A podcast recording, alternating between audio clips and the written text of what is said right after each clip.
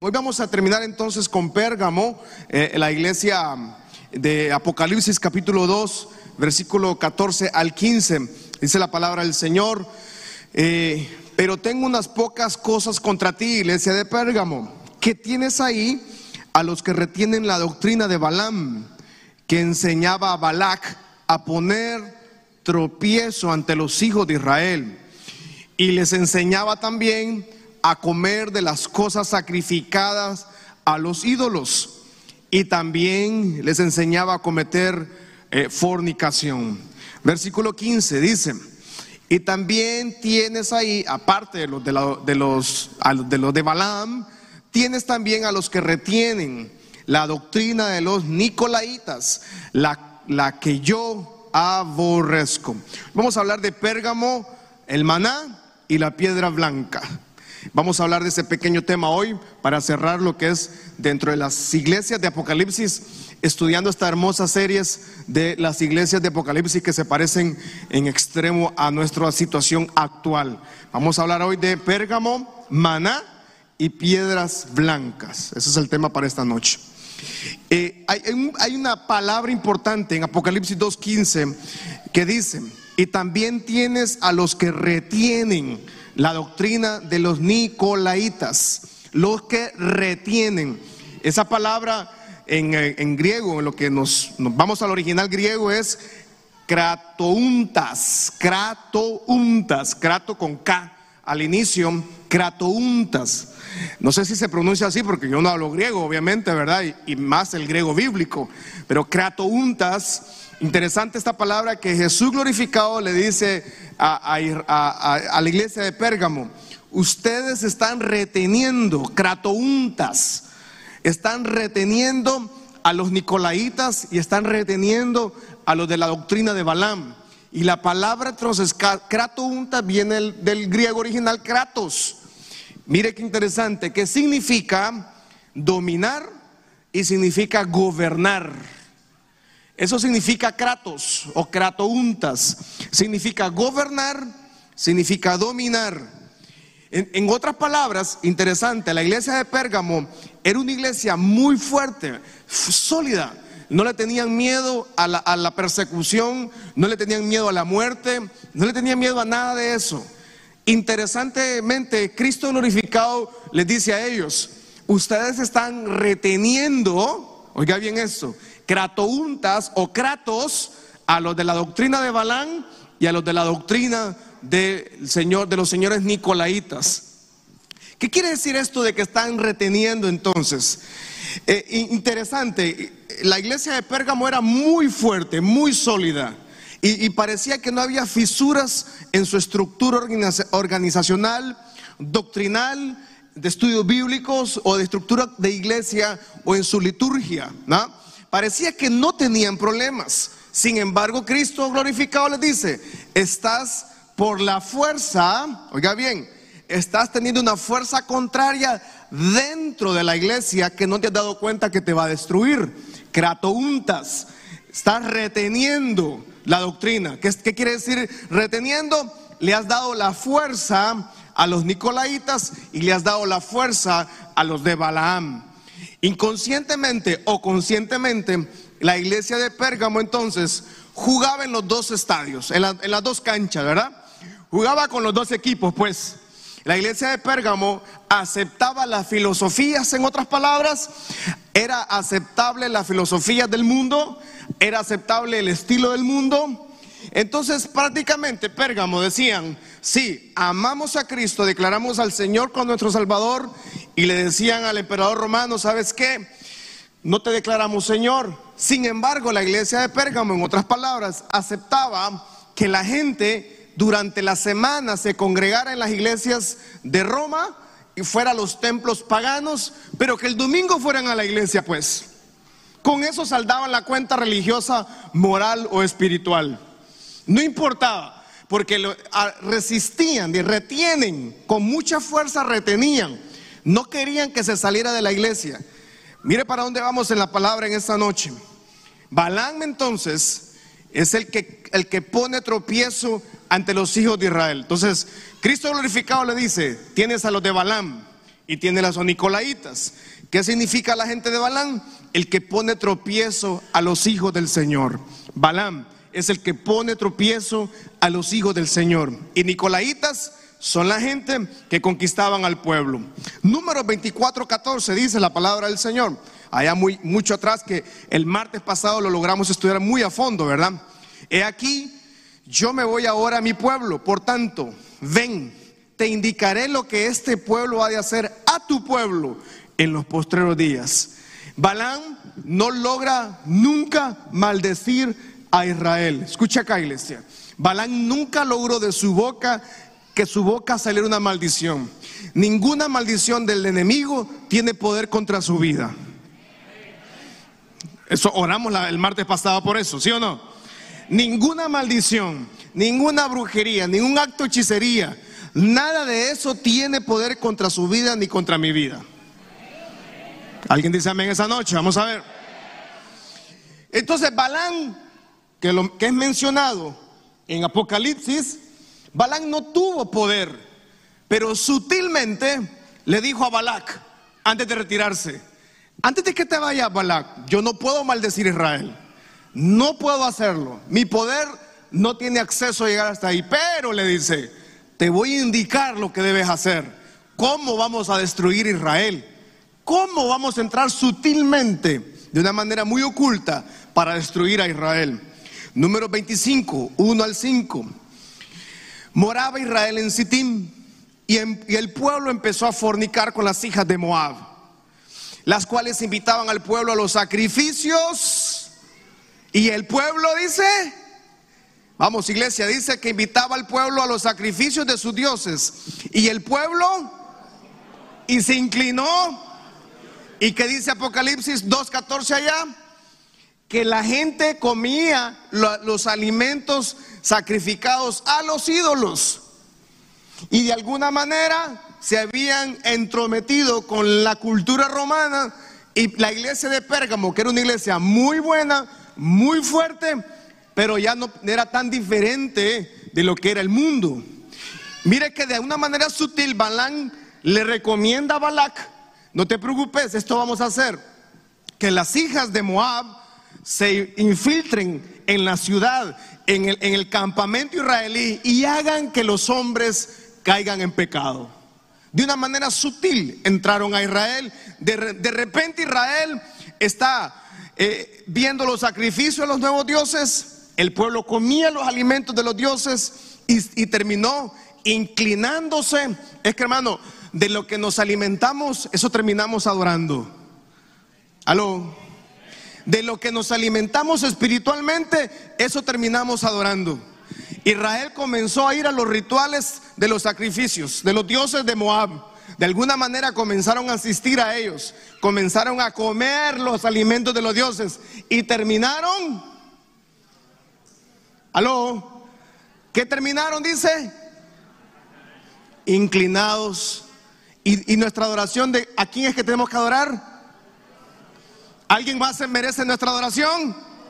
Solo nuestro Padre Celestial. Alguien dice amén esa noche. De la nada, pero de la nada, sí, dele aplauso al Señor, vamos. Él es merecedor de toda nuestra gloria, de todo, darle el honor, la gloria es a Él. Pero de la nada Israel termina adorando. Es que lo que consumimos, eso adoramos. Y no estoy hablando del alimento eh, sólido. No estoy hablando de los frijolitos, de la valía. No estoy hablando nada de eso. No tiene nada que ver esta parte con esto que estamos hablando. Porque no es de salud física. Estamos hablando de la parte espiritual. Lo que consumimos, lo que vemos, lo que leemos, lo que estamos metidos, lo que estamos escuchando, eso terminó adorando Israel. Pero comenzó con un acto, obviamente, de fornicación, que no lo vamos a ver esta noche porque hay menores de edad, ¿verdad? Sin embargo, Israel termina y terminaron adorando a los dioses de Moab, teniendo al Dios eterno Israel, al poderoso Dios de Israel, terminaron adorando, porque es indiscutible, hermano, lo que nosotros, de lo que nos alimentamos emocionalmente, espiritualmente, eso terminamos adorando. Y eso es peligro. Israel, perdón, la iglesia de Pérgamo se alimentaban también de comida de los dioses, iban a los templos paganos y de alguna manera Israel, Pérgamo, perdón, terminó aceptando las doctrinas de Balaam y las doctrinas de los señores nicolaitas. ¿No le parece que nos sucede muy a menudo ahora también? Porque terminamos adorando lo que no tenemos que adorar. Nuestra adoración es al, Dios eterno. Él, él, es nuestro, a quien tenemos que adorar, pero lo que consumimos nos lleva a adorar lo equivocado. Nos lleva a adorar eh, eh, el trabajo. Nos, llega, nos lleva a adorar la familia. Y entonces comenzamos a despreciar el templo, comenzamos a despreciar la casa del Señor, comenzamos a despreciar la adoración, comenzamos a despreciar la alabanza. Y cuando menos acordamos, el hombre y la mujer de Dios termina inclinado a dioses ajenos. Qué terrible. Aló, iglesia. Cuando menos acordamos entonces, aquella familia, aquel joven, aquel hombre, aquella mujer que tenía un propósito del Señor, como la iglesia de Pérgamo, termina adorando dioses ajenos. Pastor, pero yo no adoro a dioses ajenos. Sí, porque puede hacer que su Dios sea el trabajo, puede hacer que su Dios sea el miedo Puede hacer que su Dios sea sean sus hijos, sean sus hijas. Puede hacer que su Dios sea su familia. Puede hacer que su Dios sea el alcoholismo. Puede hacer que su Dios sea eh, una adicción a, diferentes estupefacientes. Puede hacer que su adicción sea estar en adulterio. Puede hacer que su adicción sea la música secular. Pues tantas dioses ajenos que la iglesia de Pérgamo no se dio cuenta y estaba siendo seducida como piedra de tropiezo por un señor, por el espíritu, no porque Balán ya obviamente no estaba ahí, pero el espíritu de Balán sí estaba presente en la iglesia de Pérgamo. Y en el nombre de Jesús, ese espíritu no es parte de nuestras vidas. Vamos, levante su mano al cielo y diga conmigo, el espíritu de Balán no es parte de nuestras vidas. Piedra de tropiezo le dicen al Señor Balán. ¿Cuántas veces en la iglesia encontramos gente que es piedra de tropiezo? Hay gente que es piedra y hay gente, hermano, que son turuncas, hermano. No son piedras, son turuncones de, piedras de tropiezo, ¿verdad? Y a Balán se le reconoce como una piedra de tropiezo dentro de la congregación de Pérgamo. Número 25, 9. Mire lo que pasó con el espíritu de Balán. En esa ocasión dice que murieron 24 mil personas producto del espíritu de Balán. Murieron 24 mil personas, producto del pecado que Balán introdujo en la nación de Israel. ¿Cuántas, ah, ah, iglesia, mira acá, cuántas personas, cuántas familias se deshacen por el espíritu de Balán? Que se termina adorando al Dios equivocado, se termina adorando al Dios que es terrenal, creado por los hombres. En esa ocasión, el espíritu de Balán llevó a, la muerte a 24 mil personas. En el capítulo 25 usted lee la historia trágica de este hombre. Incluso Balán termina siendo asesinado por una espada también.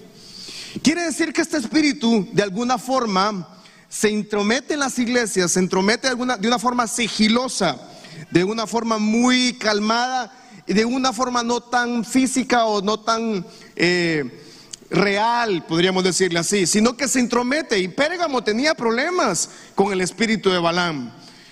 El libro de Cantares, capítulo 2, versículo 15, dice lo siguiente: Atrapen todos los zorros, esos zorros pequeños, antes de que arruinen el viñedo del amor, porque las vides están en flor. Cantar de los cantares. En la Reina Valera, que es la, versión que usted y yo tenemos en nuestras casas o andamos en nuestra Biblia, habla de las zorras pequeñas. Y, según el libro de cantares, hace específicamente, dice, tengan cuidado con las zorras pequeñas, no con los animales grandes. Porque cuando usted ve un animal grande, usted un pequeño cachorro, usted no le tiene miedo a ese cachorro. Usted es un perrito bonito, usted por, por, una raza, por muy brava que sea esa raza, si es un cachorrito, usted no le va a tener miedo. Usted lo va a agarrar, lo va a acariciar, ay, qué lindo. Y tal vez un lobo, ¿eh? ¿verdad? pero qué lindo el lobo, dice usted, ¿verdad? Pero es cachorro. Entonces el libro de Cantar de los Cantares especifica, tengan cuidado con las zorras pequeñas, porque las zorritas pequeñas, según el viñedo, donde sembraban las uvas para las viñas, las viñas dice que estaban en flor, el cerco protegía el cerco de las zorras grandes, de, la zorra de la zorra hembra o, o el zorro macho. Entonces, como las zorras grandes no pueden entrar, pero sí logran entrar las zorras pequeñas. Entonces el libro de Cantares dice, no te tengan miedo a las zorras grandes, ténganle cuidado a esa zorra pequeña que puede entrar al viñedo y no solo afecta a la planta, dice que afecta la flor. O sea que al, comerse la flor, ¿qué sucede? ¿No va a haber? ¿No va a haber fruto? Entonces, las zorras pequeñas que llegan a nuestras vidas se agarran el fruto de nuestras vidas. Al no haber fruto, no tenemos cosecha entonces en nuestras vidas, en nuestras familias.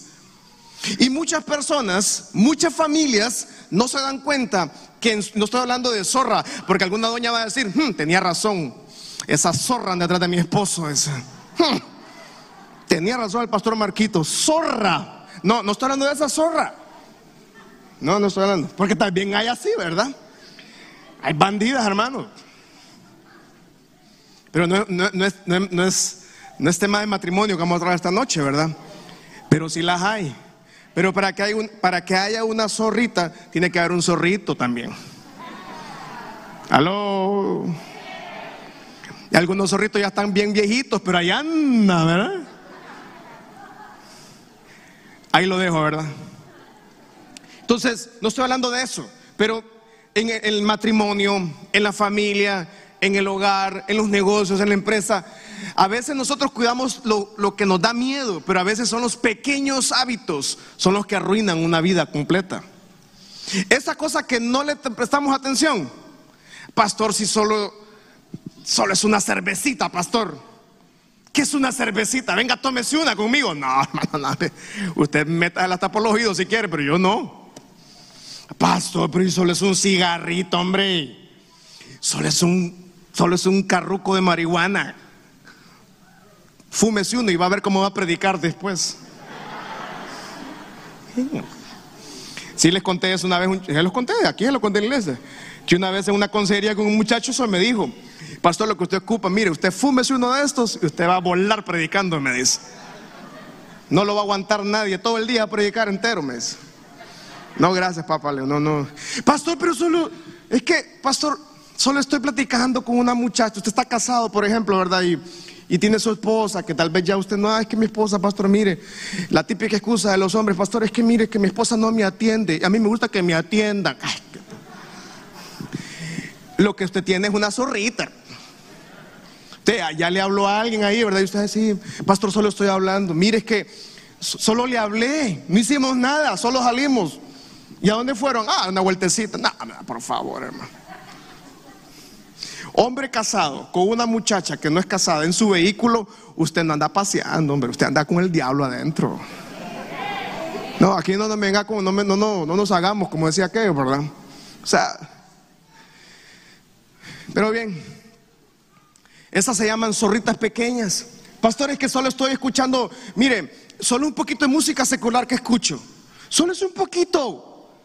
¿verdad? Y, entonces ahora es bien cómico porque los movimientos feministas hablan mucho del menosprecio a la mujer y del machismo, ¿verdad? Y de cómo se sexualiza a las mujeres. Pero las mismas jovencitas se les ve escuchando toda la música rap o reggaetón ahora y toda la música de reggaetón ahora eh, insulta a la mujer. ¿O me equivoco? Eh, y, las muchachas dicen, ah, nuestros derechos, pero las vemos bailando después. ahí entonces, ¿cómo son sus derechos? Si se les ofende, pero no les ofende, pero a veces les ofende, pero lo disfrutan. No entiendo. Pastor, solo es un poquito, hombre, déjenos escuchar música. Pastor, ¿usted qué le pasa, pastor? Ahora, ¿por qué es pastor se la tira de serio? Ay, pastor. El problema de una pequeña zorrita, como pasaba con la iglesia de Pérgamo, es que ellos habían aceptado a, a, Balaam, habían aceptado esas pequeñas cosas para que la iglesia, la gente, no se fuera de la iglesia. para que la iglesia no quedara vacía, habían aceptado que la doctrina de Balaam y habían aceptado la doctrina de los nicolaitas. Entonces la gente vivía como quería, hacía lo que querían, pero siempre iban a la iglesia de Pérgamo el domingo. Y el pastor seguramente de Pérgamo les decía, no se preocupen, hagan lo que hagan, no se preocupen, usted está bien, peque, viva su vida como le ronque la gana, siempre va a ser salvo. Aló. Y lastimosamente escuchamos estas doctrinas ahora en los tiempos modernos. Y yo quiero, quiero, para mí es bien complicado como pastor de la iglesia porque mi edad, tal vez muchos de los que están acá me doblan en edad o son mayores que su servidor, ¿verdad? Para uno es muy difícil porque, porque uno va aprendiendo en el camino ministerial. Sin embargo, yo crecí en la vida pastoral. Yo crecí en la vida cristiana con mis papás, viendo a mis papás predicar, aconsejar y hacer tantas cosas, ¿verdad? Pero uno ve en el camino de la vida cómo la gente le ofende que uno le diga cuando uno ve esa pequeña, ese, pequeña, ese pequeño zorrito, esa pequeña zorrita que no ve ahí. Y uno quisiera decirle a la familia, mire, tenga cuidado, mire, tenga cuidado, mire, no lo haga, mire, no vaya ahí, mire, no haga eso. O apártese de esa persona, apártese de ese joven. Uno quisiera decirlo, ¿verdad? Lastimosamente, el espíritu de Balaam todavía sigue operando dentro de las iglesias. Y por eso, amada iglesia, yo, eh, yo nunca me voy a disculpar si lo que la palabra del Señor me dice que es pecado, es pecado. Yo no puedo decirle, hermano, discúlpenme lo que le voy a decir, pero es que fíjese que aquí dice que usted no anda, en pecado, hermano. Pero perdón, no, es que la palabra del Señor es real es viva, es eficaz y más cortante que toda espada del filo. Este es nuestro manual de vida. ¿Cuántos aman esta santa palabra del Señor para su vida, hermanos? Y, la iglesia de Pérgamo permitió, les dejó hacer lo que querían hacer. Y la iglesia no puede vivir en una, en una iglesia como la iglesia de Nicolaitas. Los Nicolaitas permitían todo, todo el mundo podía hacer lo que quería hacer. Y, los, y la doctrina de Balaam era que de alguna manera sigilosa el enemigo entró a las familias. Eh, padres que estamos aquí, todos los padres de familia, mientras haya vida, mientras estemos con nuestra familia, por favor, busquemos de la presencia del Señor. Padres de familia, hombres y mujeres, busquemos de la presencia del Señor. No se aleje de la presencia del Señor.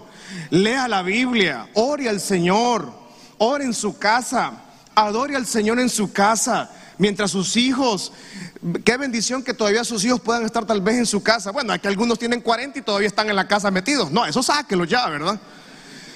Pero tratemos de estar siempre modelando un camino para, para nuestras generaciones. Decimos amén esta noche, hermanos. Oremos al Señor. Usted me dice, pastor, mis hijos ya están grandes, pero no quieren del Señor. Usted sigue orando. Sigamos orando. Estórbelos a sus hijos para el pecado. Ore por ellos siempre. Yo no estoy diciendo que ya un hijo grande puede hacer lo que él quiere. De hecho, él puede hacer, él o ella puede tomar sus decisiones, pero usted tiene que seguir orando por ellos y por ellas. Hasta ver cumplida la, la promesa del Señor sobre ellos. Dice amén esta noche, amada iglesia. Pero no seamos como la doctrina de Balaam. No seamos como la doctrina de los nicolaitas, permisivos. No, mire hermano, yo Segunda de Pedro, capítulo 2, versículo 1 al 3 dice, Segunda de Pedro 2 dice, en Israel también hubo falsos profetas, tales como habrá falsos maestros entre ustedes. Ellos les enseñarán con astucia herejías destructivas y hasta negarán al Señor, quien los compró. Esto provocará su propia destrucción repentina. Versículo 2 dice, habrá muchos que seguirán sus malas enseñanzas y su vergonzosa... Hermano, Dios nos ayude aquí a seguirle siendo fiel al Señor, porque está profetizado que muchos líderes espirituales tendrán una vergonzosa vida inmoral. Está profetizado, está ya advertida la iglesia. Y por su culpa de estos maestros, aló, se hablará mal del camino de la verdad. Por culpa de esos maestros se habla mal de toda una iglesia. Y a mí me da pesar, obviamente, ver muchos ministros como Dios los literalmente los entregó a que hicieran lo que ellos quisieran hacer, pero es terrible cómo pueden terminar, porque será una destrucción sobre ellos.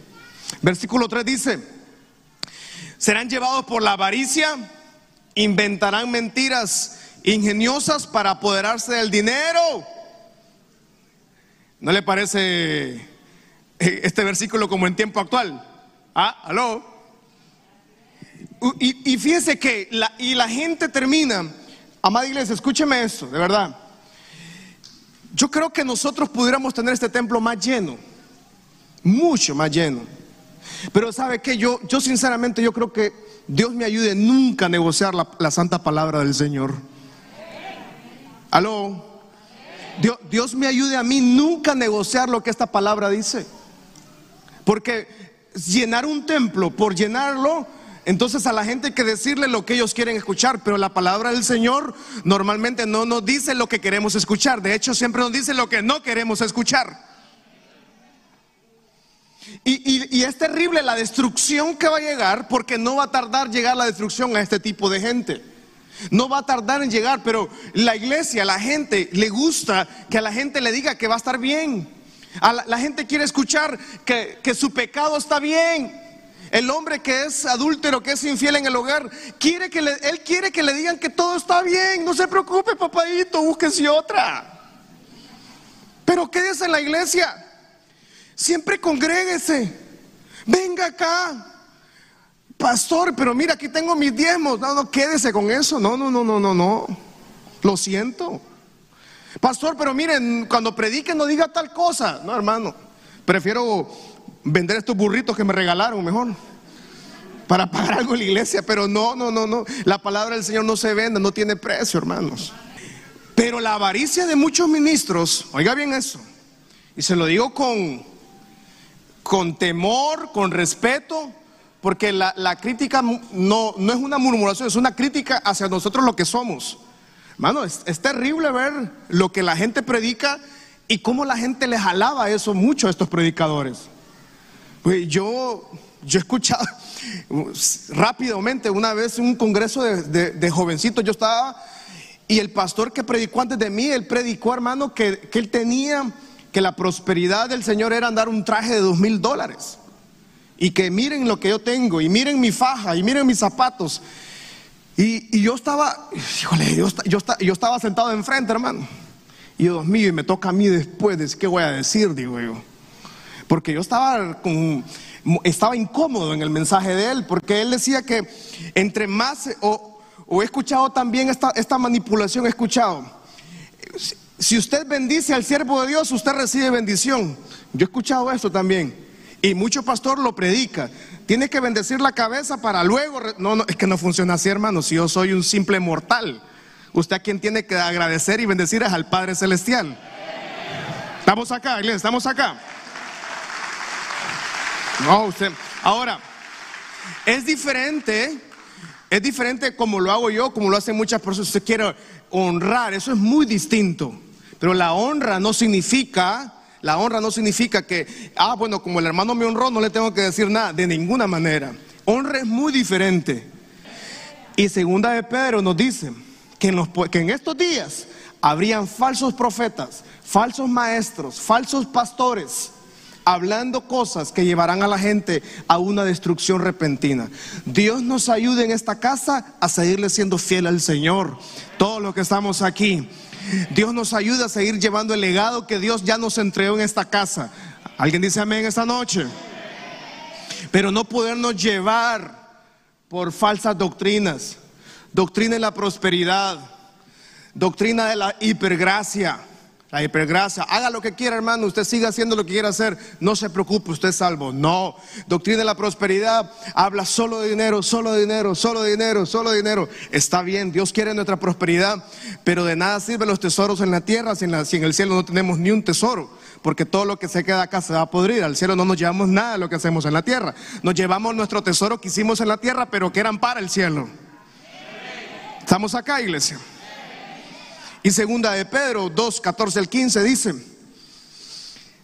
tienen los ojos llenos de adulterio, no se sacian de pecar, seducen a las almas inconstantes, tienen el corazón habituado a la codicia y son hijos de maldición. Y mire lo que dice el 15, terrible. Han dejado el camino recto y se han extraviado siguiendo el camino de Balaam, hijo de Beor, el cual amó el premio de la maldad. Terrible que la iglesia de Pérgamo amaban más el premio de la maldad que lo que Dios tenía para ellos. Eran una iglesia sólida, tenían una vida muy bonita a nivel de iglesia, pero habían permitido la doctrina de Balaam y habían permitido la doctrina de los nicolaitas. Los nicolaitas tenían una vida moderna. En otras palabras, ellos decían, no afecta mi vida diaria, no afecta mi vida espiritual. Eso decían los nicolaitas.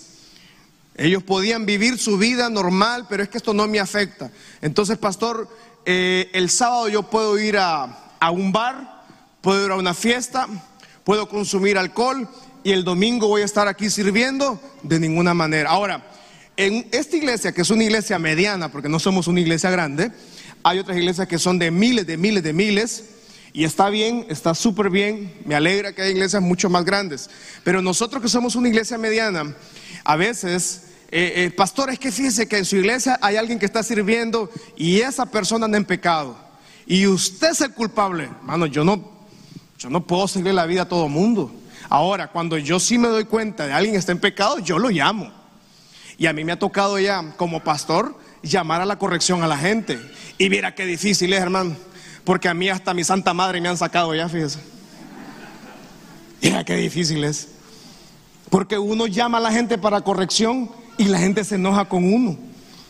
Y, mi papá me dice, hijo, pero es que usted tiene una gracia, me dice, y usted la gente no se va a ofender. Y cuando yo le, no, papi, viera que, que yuca me salió el hermano, me salió peor que el diablo. Porque uno llama a la gente para corrección, porque esa es la vida pastoral. Para eso hay un pastor en esta iglesia, hermano. Amén. Si usted está acá es porque usted ama esta iglesia. Usted, usted recibe la palabra del Señor. Amén. Pero la palabra del Señor nos lleva a corrección también. O sea, la iglesia de Pérgamo era muy bonita, era súper bonita, súper moderna, a pesar de que estaba en una ciudad plagada de paganismo, pero habían combinado la vida moderna con la vida cristiana, con los principios cristianos. Amada iglesia y padre que estamos aquí de familia, yo creo que todos los que somos papás, todos queremos el bien para nuestros hijos y para nuestras hijas. Sí o no, vamos, levánteme la mano todos los que queremos en lo mejor para nuestros hijos. Amén. Nadie de nosotros quiere el mal para ellos. Pero nosotros tenemos que diariamente trabajar. Lo mismo es el pastorado de la iglesia, hermanos. Y para mí ha sido una, una, eh, una etapa muy difícil del pastorado en general, cuando me toca confrontar gente que está en pecado, eh, o me toca confrontar gente que está haciendo mal, y me toca decirle, hermano, pero usted está mal, tiene que sentarse. No, usted no es nadie para que me mande, que esto, que lo otro. Ya me han dicho de todo, de todo. Ah, creo que faltan algunos insultos más, pues, pero eh, yo le digo a la gente, hermano, cuando, cuando yo estoy atendiendo a alguien que está muy molesto conmigo o muy indignado, yo le digo, hermano, desahógese, insúlteme. Porque, o si me quiere pegar, ahí sí no le voy a dejarle, porque eso de ponerle la mejilla y ponerle la otra, creo que no, porque se me va a salir el hombre boxeador, va. O sea, en una de esas me sale el que no debe salirse. Pero yo, yo acepto y la gente a veces desahoga así, que usted aquí, usted es un allá, que, esto, que lo otro, que está aquí, que allá, que usted no se merece ese lugar, que había gente mejor que usted y usted es menos que nadie, que usted, a usted lo pusieron obligado y que usted no me manda a mí, que no sé qué. Y yo lo dejo a la gente y al final le digo, pero ¿y cómo hacemos con la amante que usted tiene? Pues ¿Cómo hacemos con eso, hermano? Está bien, yo le caigo mal, pues, esto es lo que hay. Esto es lo que hay, hermano.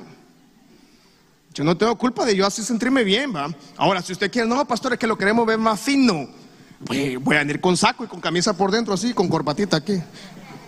Yo no soy así, este soy yo. Si eso le cae mal, porque alguien una vez me dijo, es que usted usa jeans para predicar y los jeans son del diablo, me dijo. Hermano, es que esto es lo que a mí me cómodo. Usted tiene que andar con un pantalón de tela, como, como antes, mes. Aquí, usted ha profanado el altar con esos jeans. Ah, hace poco una hermanita me mandó a decir, eh, Pastor Marquitos, deje de... ¿Cómo fue que me dijo? Está mi esposa. Ah, me dijo, esos jeans que usted usa son jeans mamey, me dijo. Mamey, No le entendí yo. Mamey, yo quedé así, mamey, dije yo. Entonces tuve que recurrir a algunos adolescentes que tienen el vocabulario, ya tal vez estoy un poco desactualizado en el vocabulario adolescentil. Y ya me dijeron, no, pastores, que son los jeans skinny, me. Ah, los jeans pegados. Entonces yo le dije a mi esposa, mira lo que me dijo la señora, le digo. Y una señora adulta, le digo, qué raro, ¿ah? Dame, esa señora a ver con qué ojos se está viendo, me dijo. Sí, porque no me he dado cuenta que usaba jeans mamey.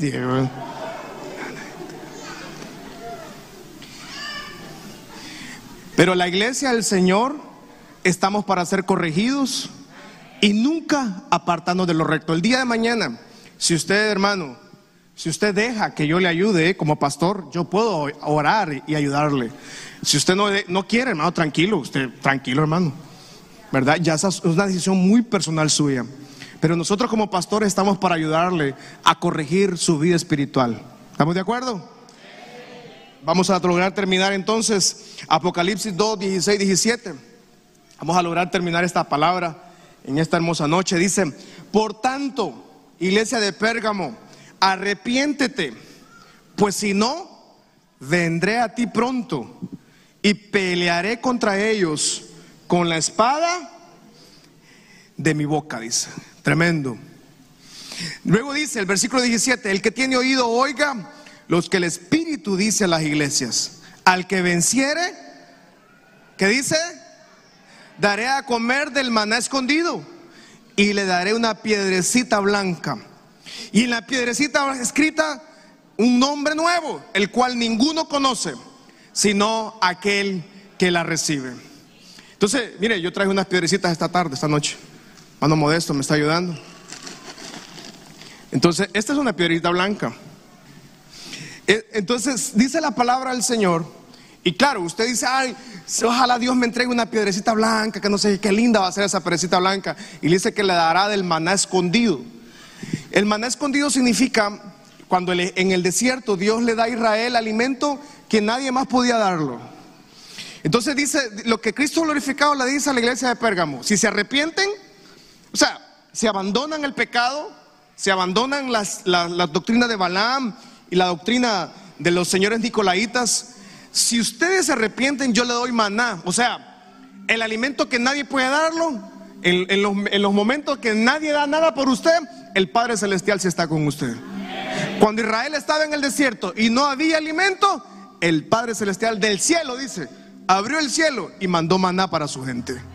En otras palabras, cuando yo vengo a arrepentirme y arrepentirme, arrepentimiento, arrepentirse en esta palabra en Apocalipsis significa cambio de mentalidad. Cuando yo me arrepiento en otras en palabras sencillas es cambiar mi mentalidad mi, conducta de pecado, mis costumbres, mis hábitos, mis pensamientos, mi día a día, mi estilo de vida cambia cuando yo me arrepiento. Eso significa arrepentirse, es volver al Señor. Entonces suceden dos cosas. Número uno, el Señor dice que nos manda maná del cielo. ¿Qué quiere decir eso? Que yo me cambio mi estilo de vida y de la nada el Señor también da provisión. Dios nunca nos va a dejar abandonados. A sus hijos nunca se les va a ver en derrota. A sus hijos nunca se les va a ver en tragedia. El Padre siempre va a tener maná para sus hijos. Y la iglesia de Pérgamo confiaba en los romanos, confiaba en el poder de los romanos, confiaba en las finanzas de los romanos. Y por eso Cristo glorificado le dice, ustedes están alegres por los que les dan los romanos, pero dice el Padre, yo soy el creador de los cielos y la tierra y desde el cielo puedo mandar maná para ustedes. O sea que aunque nadie tenga nada para nosotros, aunque el pronóstico sea fatal, aunque el, enemigo y el ataque del enemigo sea fuerte, siempre va a haber maná para nosotros. Levante su mano al cielo y haga conmigo, siempre tendremos maná del cielo. Vamos, diga, siempre tendremos maná del cielo, mi casa, mi familia. Y, y luego, mano modesto, y luego el Señor le dice entonces a, a, Pérgamo, yo te voy a dar una piedrita con el nombre. En, ese, en el tiempo antiguo, en el tiempo antiguo, ahora por ejemplo, cuando usted va a una boda, ¿verdad? Eh, le dan una tarjeta a uno, ¿verdad? Pero a las bodas, hermano, eh, va el que no está invitado, ¿verdad? Siempre, se meten. Y, normalmente el que no está invitado va y come más de lo que los demás, ¿verdad? Sí, o sea, así son las bodas, hermano. Llega el no deseado, es el que llega, ¿verdad? Normalmente el que llega a las bodas no invitado come más y no lleva regalo.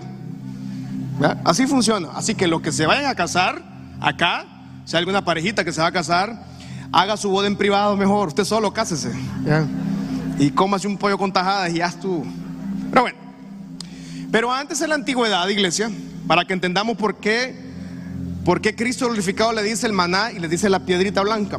Porque antes se le entregaba una piedrita blanca a las personas, por ejemplo, a los atletas que ganaban o la gente importante de la ciudad, tenían una piedrita blanca como esta y tenía el nombre de ellos inscrito ahí.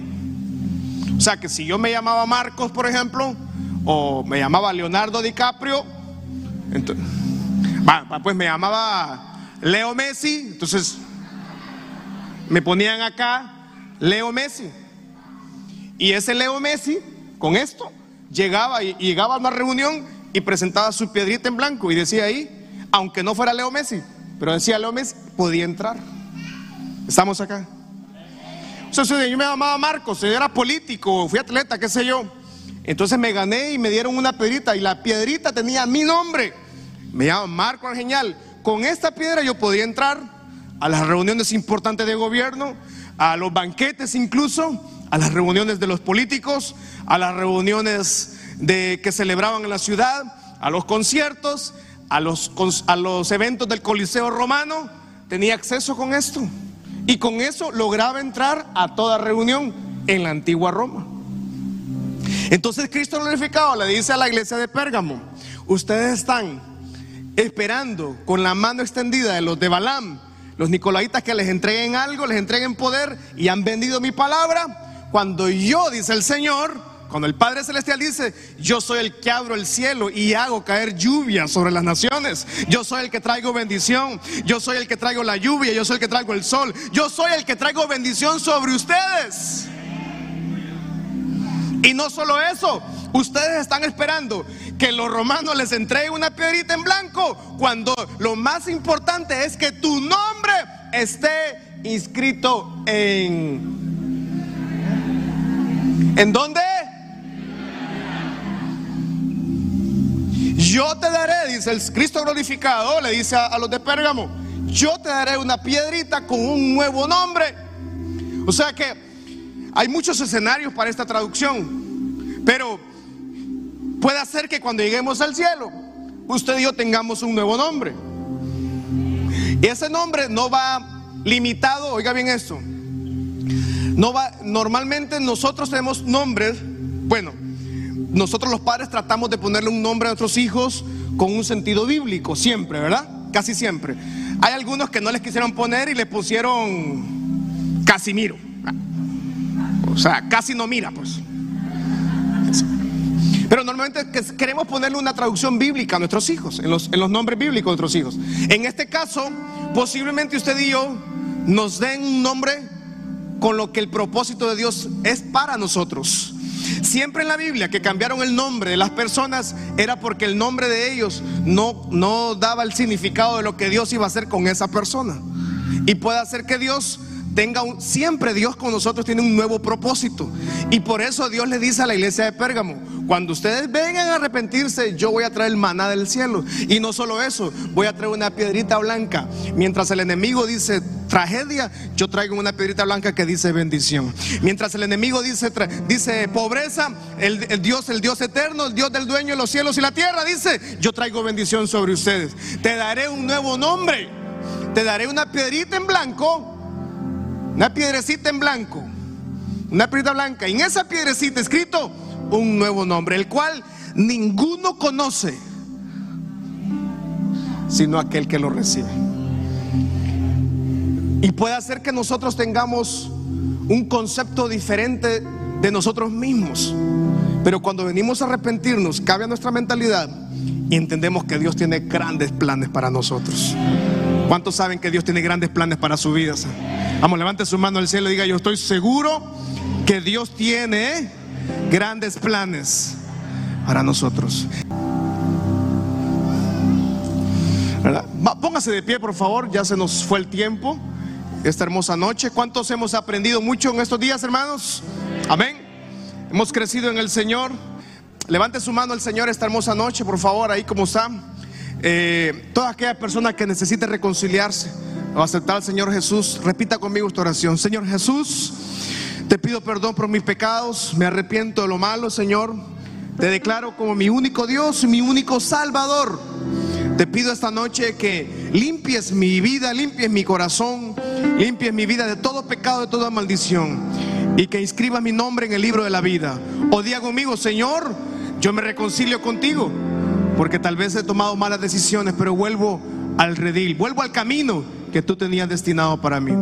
Levante sus manos ahí esta hermosa noche. Señor, diga conmigo, Señor, te pedimos perdón. Te pedimos esta noche que nos ayudes a caminar en tu voluntad, a serte fiel, Señor, a no mirar nunca a izquierda o derecha, sino tener siempre nuestra vista puesta en ti, Señor. Danos la fuerza, danos la sabiduría, danos el discernimiento para siempre buscarte a ti, Señor. Diga esta noche, Señor, mi vida te pertenece. Vamos, diga, mi vida te pertenece. Mi casa te pertenece, Señor. Enciende en nosotros el fuego de tu Espíritu Santo. Enciende en nosotros esa, esa hambre, esa necesidad de buscarte.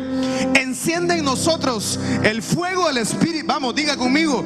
Enciende en nosotros el fuego del Espíritu Santo. Vamos sea activado ese poder, sea activado esa autoridad y danos siempre la fuerza para vivir en fidelidad y nunca apartarnos del camino, Señor. Ayúdanos, ayúdanos a identificar esas pequeñas cosas, Señor, que nos pueden apartar de tu camino. Esos pequeños distractores que nos están apartando de tu voluntad. Esas pequeñas cosas que no le hemos prestado atención, pero que está apagando el fuego. La falta de congregarse, la falta de orar, la falta de leer la Biblia, la falta de ayunar Danos la fuerza, Señor, para tener encendida esa llama y poder estar siempre recibiendo ese maná, esa provisión del cielo, ese alimento espiritual que es el que nos sostiene, el que nos capacita y el que nos direcciona a caminar en el camino correcto. Y danos también la fuerza, Señor, para que el día de mañana que tú vengas por nosotros, tener, recibir esa pequeña piedrecita en blanco,